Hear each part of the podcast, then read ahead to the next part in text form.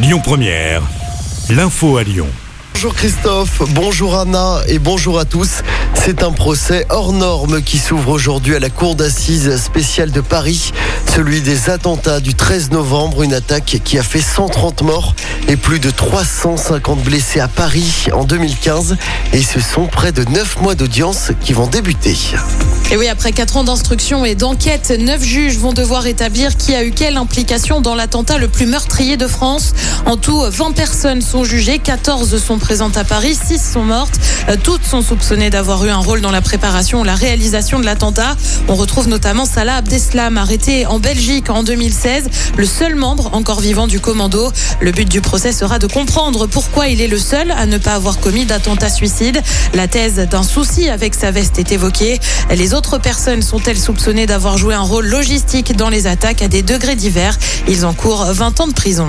Merci Clémence Dubois-Texereau pour toutes ces précisions et le verdict est attendu le 25 mai 2022.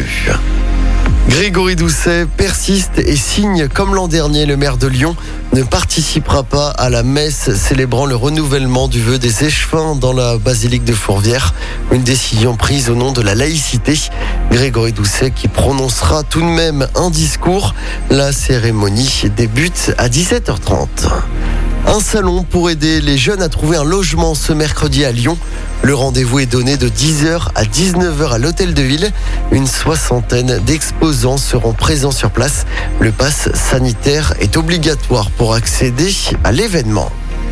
Lyon est devenu le lieu de passage obligé de tous les candidats à la primaire des écologistes. Un peu plus d'une semaine du scrutin, c'est Yannick Jadot qui a déambulé dans les rues du centre-ville de Lyon hier après-midi. Objectif pour lui présenter son projet présidentiel évidemment et surtout convaincre le maximum de personnes à participer à cette primaire. On l'écoute. Moi, je suis venu mobiliser les Lyonnaises et les Lyonnais et tous les habitants, des habitants de la région pour s'inscrire à la primaire euh, écologiste. Il faut s'emparer de cette primaire. On est tous concernés par l'écologie. Donc je souhaite que euh, toutes celles et tous ceux qui ont vu défiler euh, le chaos climatique tout l'été, qui sentent que euh, on peut relocaliser l'économie, qu'on peut créer de nouvelles protections sociales à travers l'écologie, qui s'inscrivent, qui s'emparent et que euh, euh, cette primaire soit euh, la rampe de lancement pour la campagne présidentielle. Beaucoup encore ne savent pas qu'il y a une primaire écologiste. À nous aussi, euh, comme toujours, d'aller à la rencontre des habitantes et des habitants pour leur parler d'écologie et pour leur dire que les écologistes ont l'occasion historique de gagner l'élection présidentielle et que c'est notre responsabilité d'être à la hauteur pour y arriver. Et le premier tour de cette primaire est prévu du jeudi 16 au dimanche 19 septembre.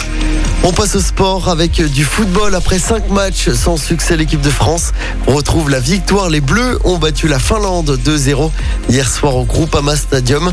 Un doublé du Mâconnais Antoine Griezmann pour son premier match au Parc OL. Karim Benzema n'a pas marqué, mais il est à l'origine des deux buts tricolores.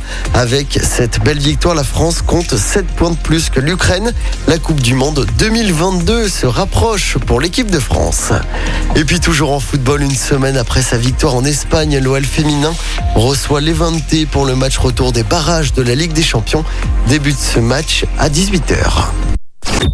Écoutez votre radio Lyon Première en direct sur l'application Lyon Première, lyonpremière.fr et bien sûr à Lyon sur 90.2 FM et en DAB+.